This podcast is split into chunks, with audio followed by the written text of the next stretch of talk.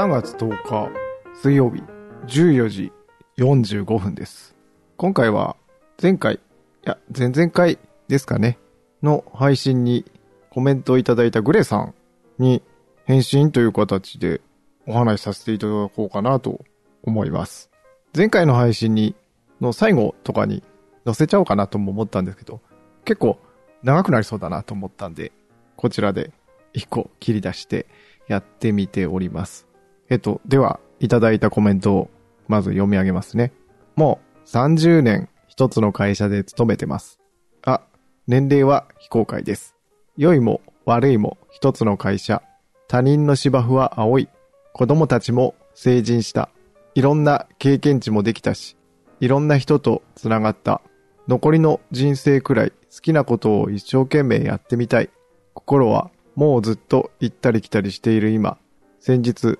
子供と電話して将来どうしたいって聞きました。自分の夢より子供の夢の実現、今じゃないのか？の今日この頃です。はい。本当グレさんはね、あの、人生の先輩っていう、いろんな意味で人生の先輩っていう感じで、ことあるごとに、あの、コメントをいただいたりとかしているんですけれども、ありがとうございます。グレさんも悩んでらっしゃるんですかね、この感じだと。ちょっと、グレさんのやりたいこととか、お子さんの夢の実現っていう、その夢に必要なことが何なのかっていうのがわからないんで、あの、またずれなこととか言っちゃうかもしれないんですけれども、まあ、それを受けて、まあ、私が思ってることをお話しすればいいのかなとも、まあ、思うんですけれども、本当私も、グレさんは30年っていうんですけど、僕はもう20年以上同じところに行って、良いも悪いもっていうのは本当にそういうふうに思いますね。他人の芝生は青く見えるっていうのも本当にその通りだと思います。結構、まあ今に始まった話じゃないんですけど、まあ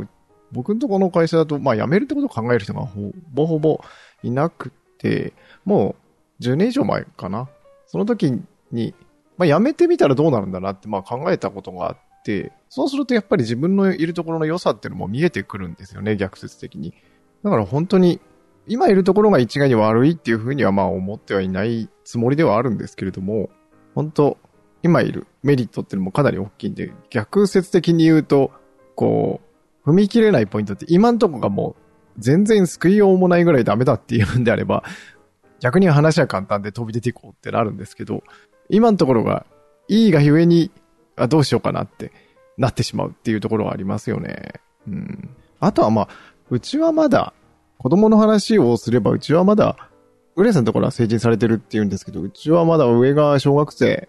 一番上でも小学生なんで、まだちっちゃいんですよね。だから、まあ感じ方とか、今のところこう思ってるよってお話しかまあできないんですけれども、結構子供のためっていうふうに、まあ親として思うところは、まあ親なら誰しも思うところはあると思うんですけど、今、一番上の子かな？一番上の子っていうか、一番の上と二番目の子の時は、育児休職で会社を休んで、まあしばらくうちで家事育児に専念させてもらった時期があったんですけど、二番目の子が生まれた時に、まあ一番上の子が3歳、4歳ぐらいかなで、やっぱり生活リズムが合わないんで、まあその子と一緒に昼間は外にその一番上の子を連れ出して、まあ遊びに付き合うみたいなことを毎日やってたんですよね。まあ一冬、長男と一緒に、まあ冬だったんで、一冬、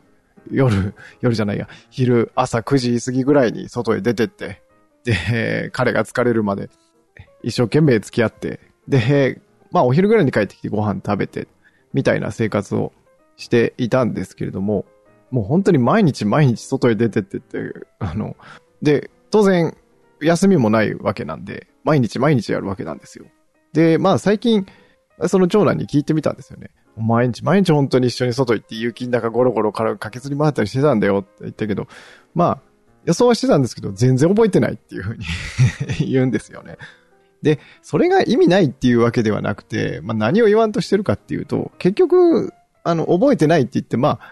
あ、少し、まあ寂しい気持ちはなくはないんですけど、でも別に、ええー、とかそういうふうには思うわけじゃないんですよね、私は。で、なんでかっていうと、その時一緒にその長男と過ごした時間っていうのは、あの、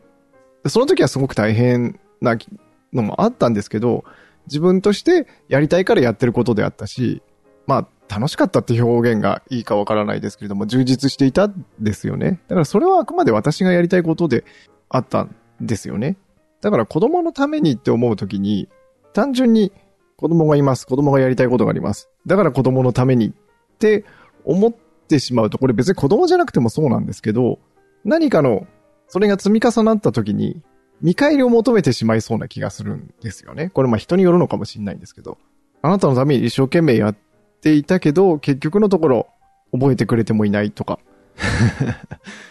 何も返ってこないとか、感謝もしてくれないとかね。うん。ちょっとぐらい何かあってもいいんじゃないとかね。まあ、そういう気持ちが